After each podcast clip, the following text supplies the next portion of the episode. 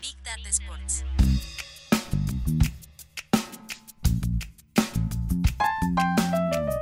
Big Data Sports. Con Marcelo Gantman y Agustín Jiménez. Un podcast de deportes y datos. En este episodio conversamos sobre Barcelona y Spotify, patrocinios, globalización y datos. Además, todo sobre la evolución del consumo de la tecnología que llevamos pegada al cuerpo. Ya empezamos.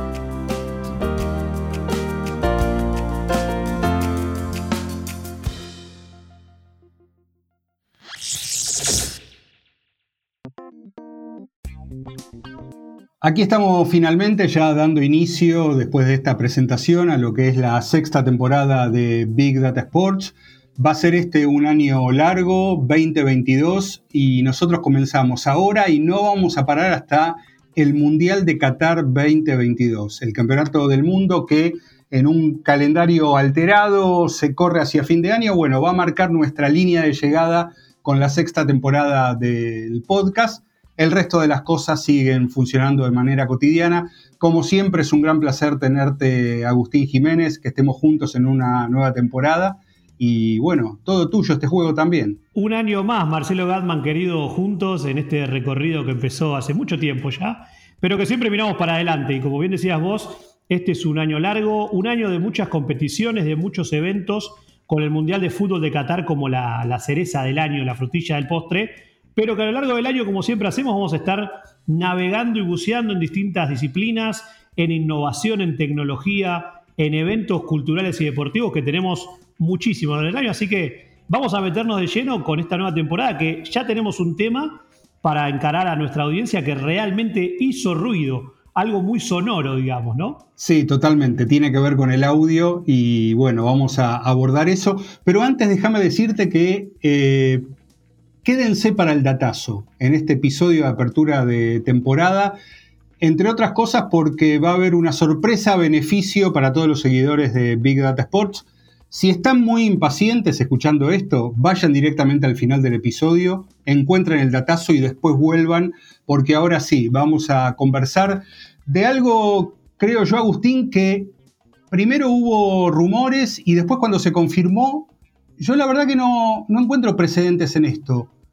Que haya como una especie de alegría colectiva por un acuerdo que hacen un club de fútbol y una compañía, en este caso el Barcelona con Spotify, en una alianza estratégica que me da la impresión le cayó bien a todo el mundo, que es muy simpática, que luce muy bien y que tiene, sin saber todavía cómo va a funcionar, un montón de adeptos, ¿no? Sí, creo que hay un concepto del marketing que es el que lo describe con una palabra, que es una love brand, una marca amada, las dos Spotify por un lado y Barcelona por el otro. Son dos marcas que están en el inconsciente colectivo de esas cosas que funcionan bien, son lindas, me gustan, quiero pertenecer. Cuando se unen dos de esas, hacen un jackpot como fue esta, alianza, que como bien decías vos, Marce, se rumoreó mucho tiempo que iba a suceder. Se anunció de una manera tal vez tranquila, no fue un mega lanzamiento como los de Apple, tal vez para hablar de esas love brands. Y a medida que fue pasando el tiempo, las horas, este anuncio, digamos, que conquistó a los fans tanto de, los, de, la, de Barcelona como institución, como a los amantes del deporte y a los amantes de las marcas, porque realmente se da algo que no había pasado hasta el momento, ¿no? Y ahí es donde decís, bueno, esto es un game changer y creo que de eso podemos charlar hoy para entender por qué sucede algo así, ¿no? Así es, eh, si leyeron el newsletter de Big Data Sports, ya tuvieron algunos datos sobre el tema, vamos a agregar algunas cuestiones que tienen que ver con un enfoque muy particular con relación a eh, qué pudieron buscar cada uno de, los involucrados para este, esta alianza. Y vamos a empezar a poner en contexto todo, ¿no? Spotify es el main sponsor ahora del Barcelona en un partnership que va a comenzar a partir de la próxima temporada, de julio 2022, y que va a durar eh, cuatro años por el momento, ¿no? Pues bien, ¿qué compró Spotify con el Barcelona? compró la publicidad en la camiseta de los equipos masculinos y femeninos, el logo de Spotify en el frente de la camiseta. También más adelante va a tener la publicidad en la ropa de entrenamiento de, los equipos y además en algo que el Barcelona vende por primera vez en su historia la parte más disruptiva, que es el naming right del estadio.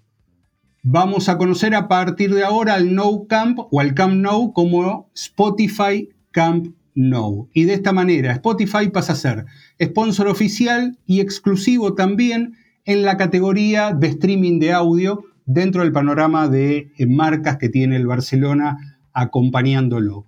Eh, todo esto todavía está pendiente de, resolución por parte de, la Junta Directiva del Barcelona, pero se estima que no va a haber problemas y que esto va a ser eh, aprobado.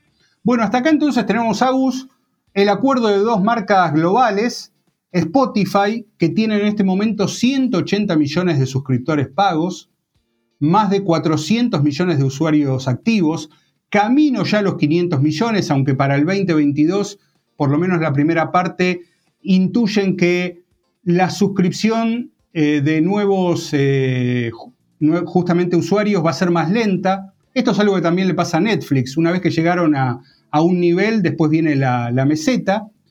Pero bueno, estamos hablando de una gran cantidad de, de usuarios activos. Y por el otro lado, el Barcelona, un club que tiene una identidad clara, un fútbol de alcance planetario, que está vinculado a una manera de jugar al fútbol también, con Cruyff, con Messi obviamente, Guardiola, Xavi, Iniesta, y presuntamente con alrededor de 350 o 400 millones de seguidores globales.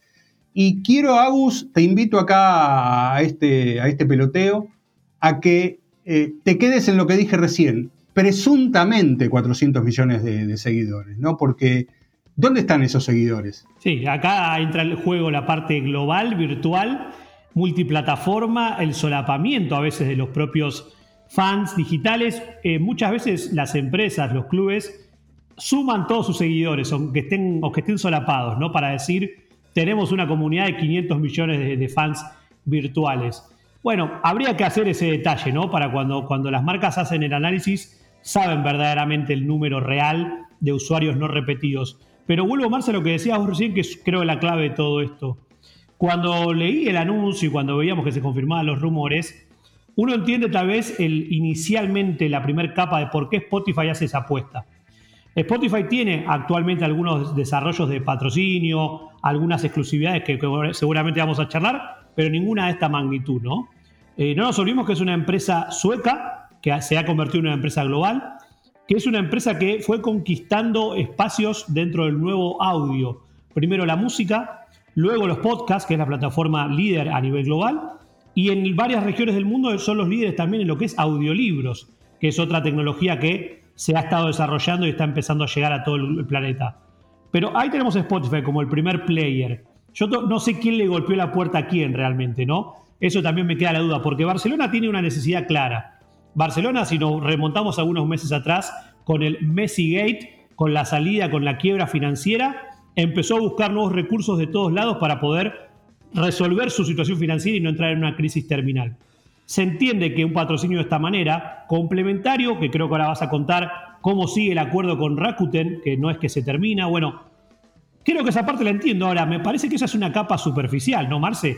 Porque como bien vos me preguntabas recién, usuarios, eh, bases de datos, potenciales, entre comillas, clientes cruzados entre la base de uno y del otro. Creo que por ahí puede estar cuando uno profundiza la respuesta por qué el vínculo, ¿no? Sí, por eso te decía lo del Barcelona y los presuntamente 350, 400 millones de seguidores, porque hay un elemento extra que me parece hace interesante justamente el enfoque que, que podemos darle nosotros siendo un podcast de deportes y datos, el diario Sport de Barcelona, como una noticia, digamos, accesoria, marginal después de este acuerdo, publica que antes de firmarse el contrato, Spotify le había pedido al club, al Barcelona, si tenía los datos personales de sus fanáticos. ¿Cuáles son los datos? Bueno, aquellos datos que los fanáticos hubieran dado de manera voluntaria, por algún tipo de registro en alguna de las eh, plataformas, incluso eh, la, en la relación con Rakuten, con la creación de, una OTT, la, la, propia del Barcelona, la que tiene montada Rakuten también, lo básico, correo electrónico, teléfono, otros datos. Y el Barcelona ahí le muestra que tenía sobre esa presunta base de 350 400 millones de seguidores globales, tenía apenas el 1% de los usuarios registrados. Y acá viene un asunto que es importante. ¿Y por qué es importante? Porque esto de algún modo está desnudando dos cosas. Que los clubes no tienen datos reales de sus seguidores, eso pasa, no es una crítica, es una descripción. Creo que... Es una realidad. Totalmente, es una realidad. Eh, a ver, dentro de cinco años, dentro de diez años sí va a ser una crítica. Todavía no. Pero eso, esa es la realidad. No tiene los datos de, sus seguidores. Tiene un montón de hinchas por todos lados, pero no, no los tiene registrados. Aclaremos por qué, pasa esto. Perdón, aclaremos por qué pasa esto. No es que Barcelona haya hecho o no mayores esfuerzos para fidelizar y conocer a su audiencia digital. Hay, unos, hay, alguna, hay una parte entre, medio de eso que son quienes verdaderamente tienen la data registrada y guardadita bajo llaves, que son las plataformas. Claro. Porque, por ejemplo, Barcelona puede tener 100 millones de seguidores en Instagram, pero quien tiene la data de quiénes son cada uno de ellos, a nivel números que se pueden manejar, ¿no? Porque Barcelona podría buscar a uno a uno a sus seguidores, tardaría mucho. Es Instagram, es Meta en este caso, ¿no? Entonces, acá entra en juego el debate de, los datos privados, ¿no? Que los clubes y el Barcelona como líder mundial tiene el 1% nada más de su base, bueno, ¿qué le queda al fútbol tal vez latinoamericano o sudamericano, ¿no? Pero creo que eso es una buena, una buena aclaración para entender que no es tal vez desidia del Barcelona, sino que es la realidad de que los clubes no tienen ese acceso todavía. Claro, por eso. Y eso es lo que justamente lo que vos describís es lo que explica bien la segunda parte de por qué esto es importante. Y es que Probablemente sí el Barcelona tenga 400 millones de seguidores en social media, pero están ahí en las plataformas, lo cual no implica que sepa los gustos, las preferencias, los intereses que tengan esos fanáticos. ¿Por qué? Porque si un club como el Barcelona sabe que sus fanáticos son hinchas del club, ¿qué implica eso? ¿Qué es lo que, qué es lo que conocen perfectamente? Saben que ese fanático quiere que el equipo juegue bien, que tenga un estilo, que se identifique, tener buenos futbolistas, una línea de, juego, ganar campeonatos. En cambio, Spotify es todo lo contrario. Spotify de un fan del Barcelona puede sacar un montón de distintos perfiles de esa persona. ¿Qué música le gusta? Si, si le puede ofrecer la música nostálgica de su adolescencia, si cambia su estado de ánimo porque llueve o porque hay sol, si le interesa la tecnología, el cine, la música, entonces buscan en, ese sentido. La diferencia está en que el Barcelona, donde, o cualquier otro club de fútbol, ve solamente un hincha, una compañía tecnológica como Spotify puede encontrar diferentes perfiles de una misma persona y orientar sus contenidos, la publicidad que le va a llegar, y todo aquello que los algoritmos de recomendación y preferencias puedan encontrar de ese fanático. Por eso la primera pregunta fue, ¿tenés datos de tus fans? Porque eso nos va a ayudar a los dos, ¿no? Y ahí es un excelente ejemplo, Marce, de que muchas veces nos preguntan, y hasta nos, podemos dar el lujo de jugar con el nombre de nuestro podcast, que, ¿qué es la, ¿cuál es la diferencia entre Big Data, Small Data? Y acá entra una tercera pata que hace rato también está vigente, que es Deep Data el ejemplo que vos dabas es perfecto. Barcelona tiene un Big Data trabajado sobre su comunidad digital, pero tiene básicamente pocos indicadores porque es una masa que no, ellos no poseen esa data profunda, la poseen las plataformas.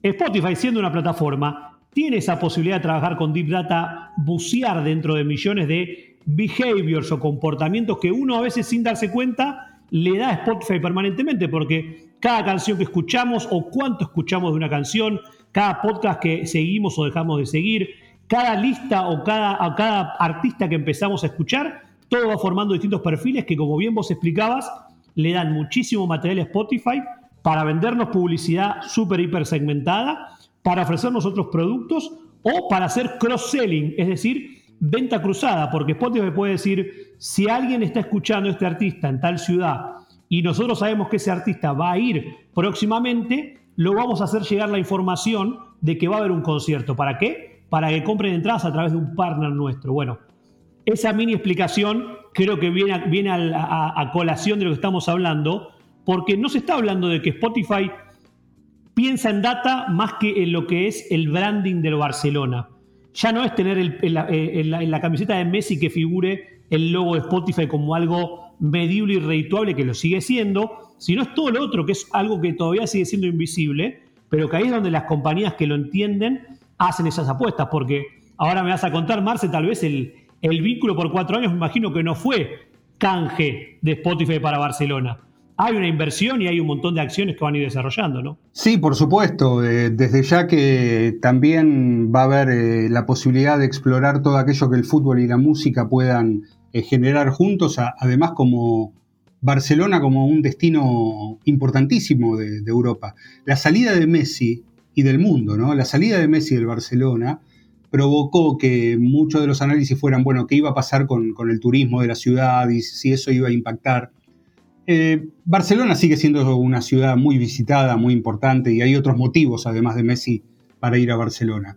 Entre ellos, eh, ir a ver a Pedri ahora, ¿no? claro, por supuesto. Entonces, eh, ese es uno de los aspectos. Yo lo pienso al revés.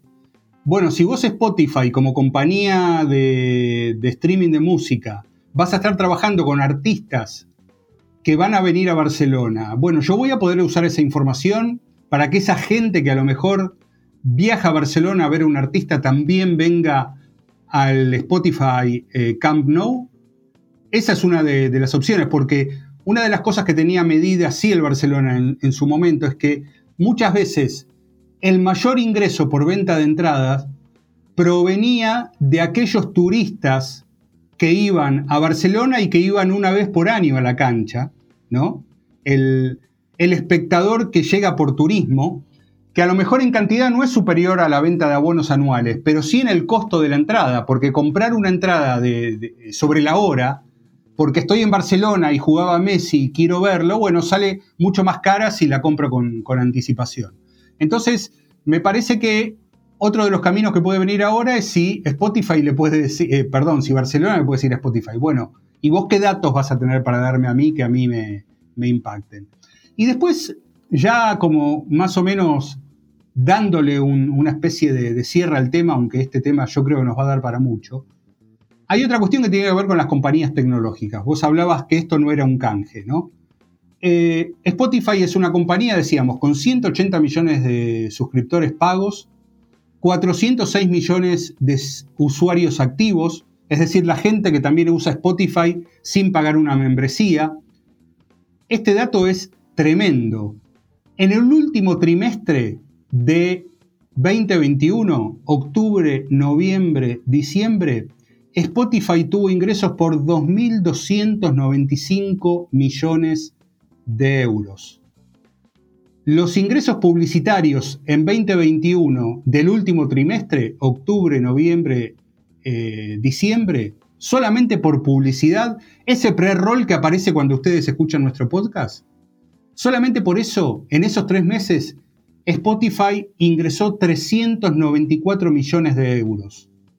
Esto representa un 40% más que en 2020.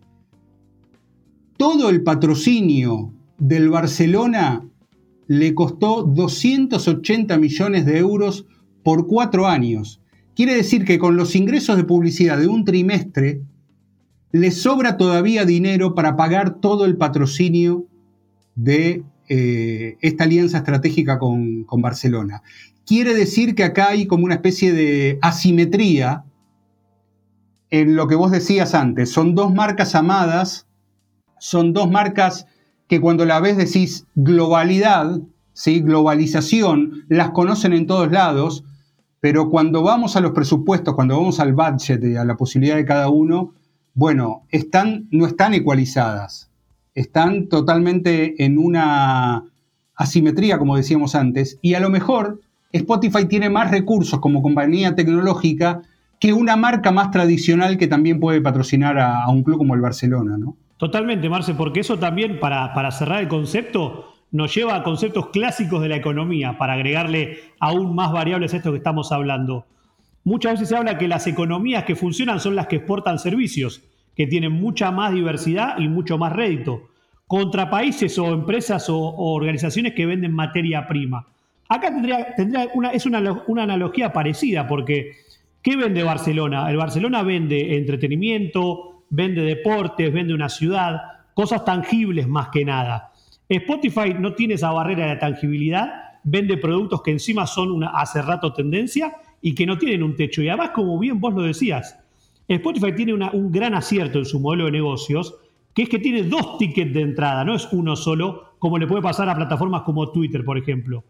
La parte de publicidad de Spotify la escuchan solamente los usuarios que no pagan una suscripción. Pero los que pagan una suscripción le están dando dinero directamente a Spotify, que son 180 millones de personas que en promedio pagan un ticket de entre 4 y 10 dólares a nivel global. Entonces son dos fuentes de entrada y una diversidad de productos que no tiene techo. Así que las compañías tecnológicas están aprovechándose, digamos, de muchas de, las marcas tradicionales o de entidades tradicionales por esta gran posibilidad de, crecer sin tener que mover números que son mucho más difíciles de hacer crecer. Podemos dar el ejemplo de crypto.com cambiándole el nombre al, estadio de Los Ángeles Lakers, ¿no? Como esa, eso ya es una realidad, ya no es un one shot que aparece y que cambia y que después no pasa más nada. Totalmente. Y Vos justamente diste con un acuerdo similar o bastante parecido a este, que es darle el, naming a, un estadio. Eh, en Estados Unidos esto es mucho más frecuente, no, no genera ninguna fricción, están todos acostumbrados, pero fíjate lo pequeño que queda este acuerdo del Barcelona con Spotify comparado a cómo el Staples Center pasó a llamarse Crypto.com por 700 millones de dólares por 20 años. Si hacemos la cuenta estricta son 35 millones por, año para que ahí jueguen eh, los Lakers, los Clippers y los LA Kings en la, en la NHL. Pero así todo, bueno, Spotify es una tecnológica, pero déjame mm, comparar con otra cuestión que también nos marca una especie de jerarquía. Ahora hay mucho hype también en Estados Unidos con que Apple compró los derechos de dos partidos de los viernes de la MLB para, para nueve mercados que no son los más importantes. Eh, Apple va a transmitir en su plataforma de, streaming televisiva o de imagen eh, dos partidos de los viernes del béisbol. Es la primera vez que la compañía creada por Steve Jobs compra derechos de transmisión de un deporte en vivo, entonces hay mucha expectativa con, con eso. Por un año de esos dos partidos de los viernes, Apple le paga a la MLB 85 millones de dólares. Esto implica, según eh, datos de Forbes, el equivalente a cuatro horas de ventas de iPhones eh, en el año. O sea, cuatro horas de ventas de iPhone es lo que le costó el pago de, anual de los derechos de dos partidos de, béisbol, siendo la compañía número uno del mundo y que tuvo ingresos por 191 mil millones de dólares anuales. Apple está en este sentido por arriba de Spotify, además de ser competidor de, Spotify, pero la verdad que tiene una diversificación de, sus productos mucho más eh, a la vista que lo que ofrece Spotify. Es tanta la diferencia de Apple en el mercado tecnológico, Marce, que muchas veces aparecen reportes donde comparan unidades de negocio de Apple con lo que generan contra empresas enteras. El ejemplo clásico suele ser cuánta, cuánta plata ingresa Apple por año con la venta de sus AirPods, que esto nos va a dar pie al, tema que vamos a charlar después, los, los auriculares inalámbricos, que también con, con el estilo de Apple y todo, generan una facturación a veces mayor que empresas de tecnología o entretenimiento directo y a veces le pelea de igual a igual a plataformas como Amazon, como Netflix, o sea, es tanto el, potencial de producto de Apple que tiene todos los elementos que hablamos hoy los brand hype, tecnología, innovación, bueno. Entonces las tecnológicas tienen, están, tienen la billetera cargada, digamos, ¿no? Para poder hacer un cambio paradigmático en el mundo del deporte, que es el que nos toca a nosotros. Y este tipo de acuerdos probablemente sea cada vez más, más corriente, tanto la compra de derechos como la compra de naming rights o acuerdos más amplios. Y esto sin duda va a tener un, digamos, una ramificación que en algún momento va a llegar a mercados menos desarrollados, como puede ser el sudamericano. Yo el otro día decía en Twitter, bueno, ¿cuáles van a ser los primeros estadios de Sudamérica que tendrán su nombre sponsoriado y cómo lo van a tomar los fans? Porque pasa, en Corinthians ya lo hicieron, hay rumores de River, Argentino Junior lo hizo. Bueno, una nueva etapa que ya está llegando y que no es un futuro distópico, sino es la nueva realidad de, los vínculos globales del deporte, ¿no? A mí me da la impresión que hay un atajo ahí donde se respete la identidad o el nombre que identifica a, a un estadio, ¿no? Si el día de mañana Boca pusiera, no sé, el nombre de una gaseosa en bombonera, me parece que no hay conflicto, sería, sería aceptado. Pero bueno, eh, por eso es interesante ver qué es lo que funciona en cada club y no tomarlo como, una palabra santa, como algo que, debe ser eh, replicado. Finalmente, lo que a mí me gustaría decir de todo esto es que a partir de esta alianza, no, no creamos que ahora Spotify tiene a los 400 presuntos millones de seguidores del Barcelona, porque el Barcelona no se los pudo asegurar, no le pudo dar esa información. Porque además si pensamos así, sería como suponer que los hinchas del Real Madrid ahora van a dejar de usar Spotify porque patrocina al Barcelona. O que antes todos los seguidores del Barcelona, cuando eh, compraban algo por comercio electrónico, usaban la plataforma eh, de Rakuten, ¿no? Y la verdad que no, lo que hacen los sponsors es ganar derechos para poder trabajar sobre, sobre esos fanáticos.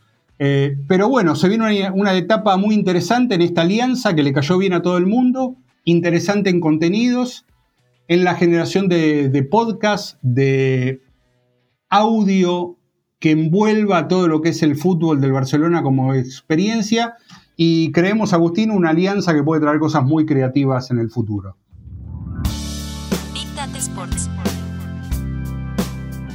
Segundo segmento.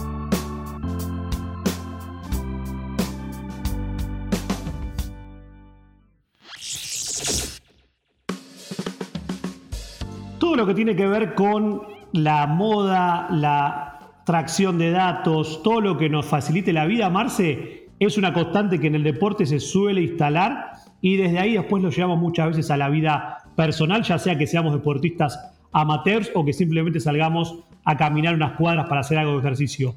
Desde esta lógica y desde hace mucho tiempo, ya hemos hablado bastantes veces de los wearables o aquellos tipos de dispositivos que nos ponemos de forma consciente en una muñeca, en un dedo, en los oídos o en distintas partes del cuerpo para poder a través de la tecnología traquear o entender cómo funciona algo de lo que estamos haciendo, ya sea en el exterior de nuestro cuerpo o en el interior. Muchas veces cuando hablamos de esto parece algo futurista por las pulseras que se están viendo, por los elementos de, sonido o por el traqueo de GPS, pero no nos olvidemos, Marce, que esto viene de hace muchísimo tiempo donde la medicina, ya por ejemplo hace varias décadas que existe el concepto de marcapasos, que era algo bastante retro, digamos, por decirlo de alguna manera, que medía y justamente monitoreaba el corazón de pacientes que necesitaban verlo. Bueno, esto ha evolucionado de tal manera que como pasa muchas veces en la tecnología, con base en el deporte, pero también en la vida diaria, la evolución hace que genere una diversificación y una innovación que no frena, y eso es lo que vamos a charlar ahora, ¿no? Cómo han evolucionado los, los, wearables y hacia dónde va ese mercado que tiene múltiples jugadores y que no para de crecer. Sí, totalmente. Y que como comentabas vos eh, recién en la introducción al tema, tampoco es eh, totalmente novedoso. Muchas veces creemos que, hay determinadas cosas que eh, la, tecnología nos trae, pero en realidad son como nuevas versiones de cosas que, ya existían. El ejemplo del marcapaso todo lo que entendemos por telemedicina, ¿no? Eh, ya de un modo a lo mejor más rudimentario y probablemente en algo que eh, obviamente no existía, que era la posibilidad de la transmisión de esos datos, la posibilidad de, seguimiento en algunos casos de, tiempo real, de poder eh, monitorear en, justamente en el momento en el que se produce ese registro, ya sea cómo está funcionando el ritmo cardíaco de un paciente, o cómo está rindiendo un futbolista profesional que usa GPS en un entrenamiento, bueno, a lo mejor ya había una manera de tratar de tener esa información. Lo que no estaba era la posibilidad de la lectura en tiempo real y toda la velocidad con la que viajan los datos, que está alterando para bien, creo yo, una nueva manera o, o el consumo de todos estos dispositivos. Sí, totalmente, Marce, porque a partir también de lo que sucedió con la pandemia, donde la telemedicina se transformó en algo ya como una norma y todo lo que era el traqueo de distancia era una necesidad, la tecnología estaba para justamente aprovecharse de esa manera. La irrupción del 5G en los principales mercados del mundo ayudó y está ayudando a que esto sea cada vez más directo, sin delay, que se pueda monitorear desde cualquier lado. Hemos hablado en episodios de, pasadas temporadas de Big Sports de que el 5G va a permitir, por ejemplo, que un doctor opere con una mano robótica sin delay en, la otra punta del mundo. Bueno, los wearables están cada vez más presentes y si bien al principio tenían funciones muy puntuales, en los últimos dos años ha habido una explosión, de vuelta por la pandemia principalmente, pero realmente se ha empezado a adoptar algo que tiene de vuelta que ver con varias cosas que hemos hablado. Por un lado es la utilidad, por otro lado también está la tendencia o la moda. Hoy en día casi cualquier persona que quiera, digamos, ostentar o mostrar algún tipo de estatus tiene una pulsera o un reloj inteligente, tiene auriculares inalámbricos, muchos traquean a través de su celular y de distintos dispositivos su descanso, su alimentación.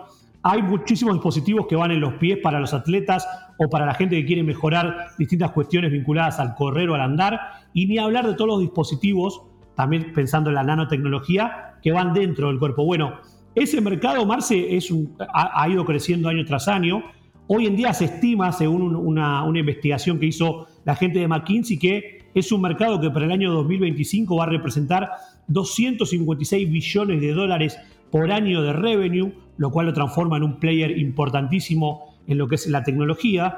Pero más que nada es un gran cambio paradigmático que la evolución ha hecho que los usuarios ya no solamente confíen en la información biométrica o de tracking, sino que quieran tenerla además por un tema de fashion, de ego o hasta de moda, ¿no? Ese impulso hace que las ventas siempre en cualquier área exploten y no es la excepción con estos wearables. Bueno, entre toda la gente que nos escucha y que son runners, por ejemplo, no digo que le pase a todos los runners, eh, pero hay quienes, si algún día no tienen eh, un, reloj, no tienen su, GPS para, correr, eh, si no tienen el dispositivo para ponerse en la muñeca, ese día no es que no van a correr, sino que se sienten diferentes, ¿no? Hay como una, un entrelazamiento entre el, ser humano y la tecnología que ya hace, más allá de todas estas cosas que vos marcabas, de, de qué, tiene que ver con la exposición, con que me vean que estoy usando algo de alta gama, que esas cosas existen, obviamente, eh, pero ya la dependencia de, con la tecnología es tan fuerte que hay quienes ese día corren distinto. Ahora, Agus, si yo te preguntara, bueno, ¿cuál, es, ¿qué tipo de dispositivos son los que más eh, se destacan, los que más se usan? ¿En qué partes del cuerpo? Porque tenemos, en esta tecnología que va pegada al cuerpo, tenemos algunas cosas que van directamente sobre la piel y otras cosas que a lo mejor se integran a la indumentaria, en la llamada ropa inteligente. ¿Cuáles son los dispositivos que están dominando? Mirá, Marce, hay, un claro predominio de tres áreas sobre las demás que hace que hay varios informes que vienen mostrando la evolución. IDC, una empresa que mide varias ventas de dispositivos, viene publicando trimestralmente cuáles son, digamos, los, los, wearables que tienen mayor presencia a la hora de ser comprados por un usuario final. Vamos a, rápidamente ellos contaban que a principios del año 2020 se distribuían cuatro grandes, cuatro grandes, digamos, dispositivos. El 41% usaban pulseras o, o digamos, sí, todo lo que sea en las muñecas, el 41% tenía ese tipo de, indumentaria o de, gadget. El 19% tenía relojes inteligentes, el 32% usaban auriculares inalámbricos o con algún tipo de tracking y había un 7% que usaban tecnologías más disruptivas. Con el paso de los años, los que más han perdido, digamos, para llegar ya a finales de 2021, de un 41% bajó un 25% lo que era la inversión en pulseras inteligentes. Y los relojes inteligentes crecieron de un 19% en 2021 a un 31%. Se mantiene estable lo que son auriculares, del 32% pasó al 31%, y empezaron a crecer los denominados otros. Estos que vos decías, Marce, ¿no? aquellos que van en la ropa, aquellos que van en, dedos, aquellos que se usan en, en zapatillas. Bueno, ese porcentaje pasó del 7% al 12,5%. Es decir, va moviéndose el ecosistema de wearables según cómo se van utilizando y según cómo se van modernizando. Sí, cuando hablaste del dedo me acordé de bueno, una de las marcas más conocidas que es eh, Oura Ring, el, anillo que por lo menos en buena parte de Latinoamérica hizo conocido Manu Ginobili, que sirve inicialmente porque estos dispositivos después van agregando funcionalidades, pero inicialmente servía para monitorear la calidad del sueño, ¿no? Y cuando Manu Ginóbili decidió cómo eh, llevaba adelante los últimos años de, su carrera, medir su manera de, dormir fue fundamental para que pudiera jugar en los Spurs hasta eh, los 41 años, ¿no? Y después fue un dispositivo que él incorporó ya para directamente su calidad de vida. Es decir, ¿para qué? Para estar cada día mejor y para que el sueño le permita extender su vida hasta donde pueda y, llegar a, ser una persona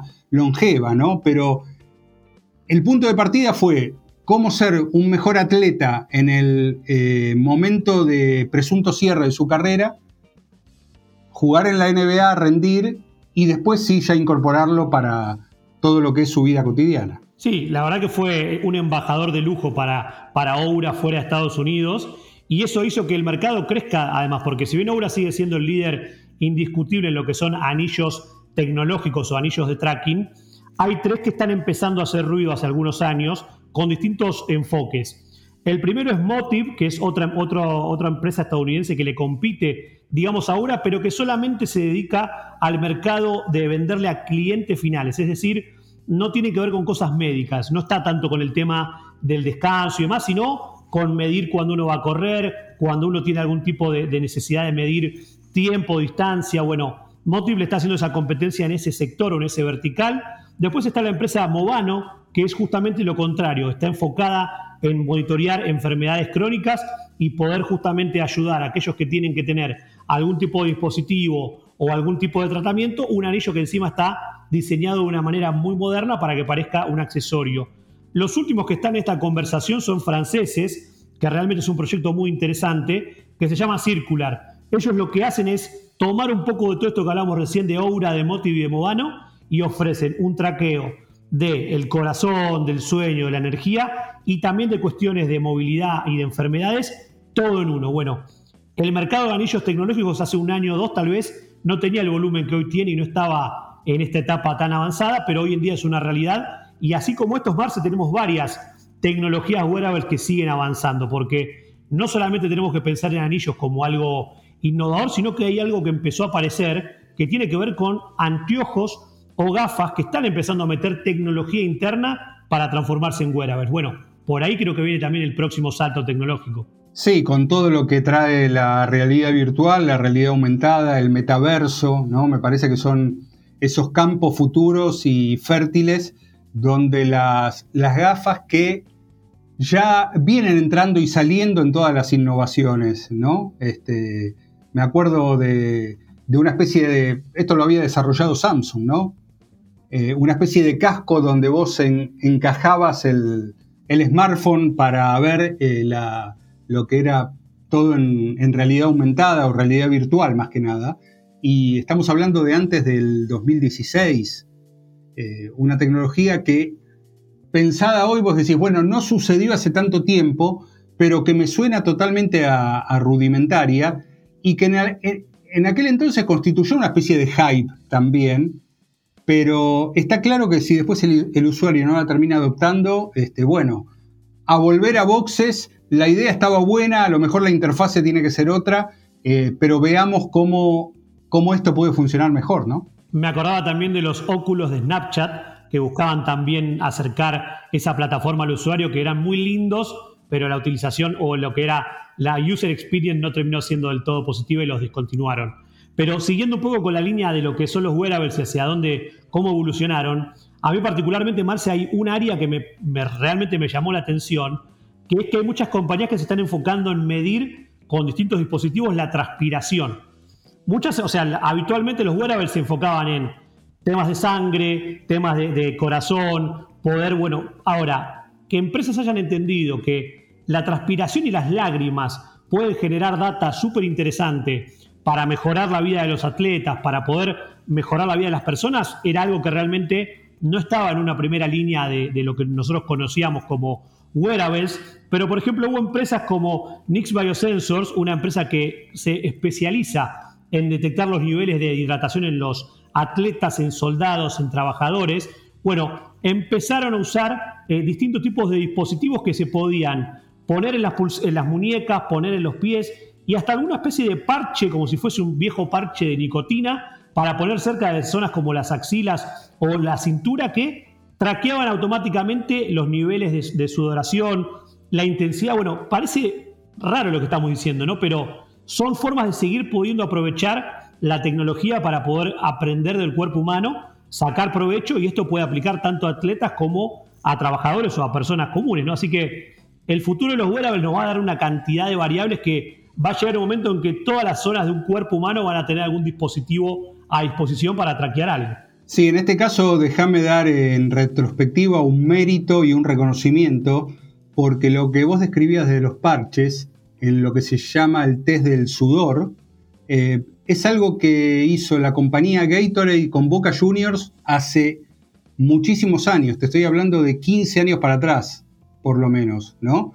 Seguramente todo el proceso de determinar el nivel de deshidratación de un atleta a lo mejor era más lento o quizás no tan preciso como puede ser ahora con toda la información que hay y los distintos sistemas para captar información. Pero como dijimos antes, son cosas que, no vienen de... No, todo se inventó antes de ayer, ¿no? Sino que lo que encontramos es una evolución de tecnologías o de recursos que ya existían y ahora lo, lo que verdaderamente está pasando es que ese consumo se está expandiendo a la vida cotidiana. Ya no tiene que ver solamente con lo específico de, lo científico, de lo médico, sino que tiene que ver con cómo cada uno se vincula a través de esos dispositivos con el deporte que hace, con el hecho de salir a caminar o con generarse un mejor entorno en el momento en que estás trabajando o salís a correr. Creo que pasa por ahí. Sí, y, también agreguemos que hay una capa de cosas no solo positivas, porque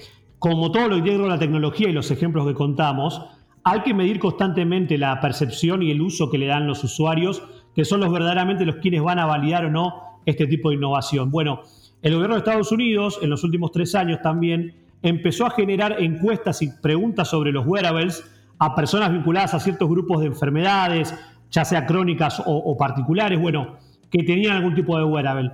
El estudio realmente arrojó muchísima información, eh, fue un estudio hecho en más de 70 millones de personas, lo cual le da mucha validez, pero lo que sacaron tres indicadores claves que para mí son los que, los que las empresas de wearable tienen que tener en cuenta pensando a futuro.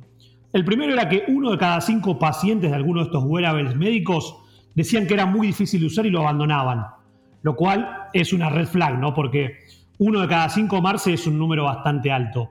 Después, el 43% de estos pensaban que tener wearables como el Apple Watch, Aura o Hoop era mucho más fácil que tener estos dispositivos pensados para prescripción médica. Es decir, buscaban que algo que está en el mercado y tiene algo mejor de diseño, reemplazar algo que verdaderamente necesitaban. Y el último takeaway, que es muy importante, es que el 87% de estos entrevistados decían que todos ellos han reportado errores en la captura de data biométrica usando en algún momento estos dispositivos médicos. Bueno, el lado oscuro, si queremos, o el lado de crisis o preocupación de las empresas de tecnología, sobre todo de tracking de, wearables médicos, tienen algo para mejorar, ¿no? Que no es solamente innovar, sino muchas veces hay que invertir en, resolver cuestiones actuales para que el mercado no se frene y para que después la innovación no se frene, ¿no? Así es, el, ante cualquier duda consulte a su médico sigue vigente. ¿eh? No quiere decir que porque nos pongamos un anillo o una pulsera ya esté todo resuelto. El médico es el que sigue teniendo la última palabra. Bueno, antes del cierre vamos con lo prometido, el datazo, que eh, es un eh, reconocimiento, es un beneficio, puede ser una sorpresa también para nuestros seguidores los días 20 y 21 de abril se va a realizar una nueva edición del Sport Biz Latam, que es el Congreso de Sport Business de Latinoamérica, que va a tener en este caso su edición para la región de manera online. Y todos los seguidores de Big Data Sports tienen un 20% off en la compra de tickets para este evento donde va a haber speakers de FIFA, de NBA, de Conmebol, de CONCACAF, va a estar River, va a estar el Atlético Mineiro, eh, medios como TNT Sports, eh, una compañía como socios.com. Vayan al sitio de Sportbiz Latam o en todo caso vayan a bigdatasports.media y ahí van a tener la información. Y en el momento de comprar las entradas van a agregar el código promocional que es Big Data 2022, Big Data 2022 y con eso van a tener el 20% off en la compra de tickets. Es un evento donde nosotros también estaremos, vamos a estar hablando de NFTs y de otras cosas similares, así que ahí nos veremos, Agustín. Así es, Marce, no se me ocurre una mejor manera de terminar este primer episodio que entregándole este gran beneficio a nuestra, a nuestra querida audiencia, así que los esperamos a todos ahí. Hasta la próxima. Big Data Sports. De deportes y datos. Gracias por conectar. Hasta el próximo episodio.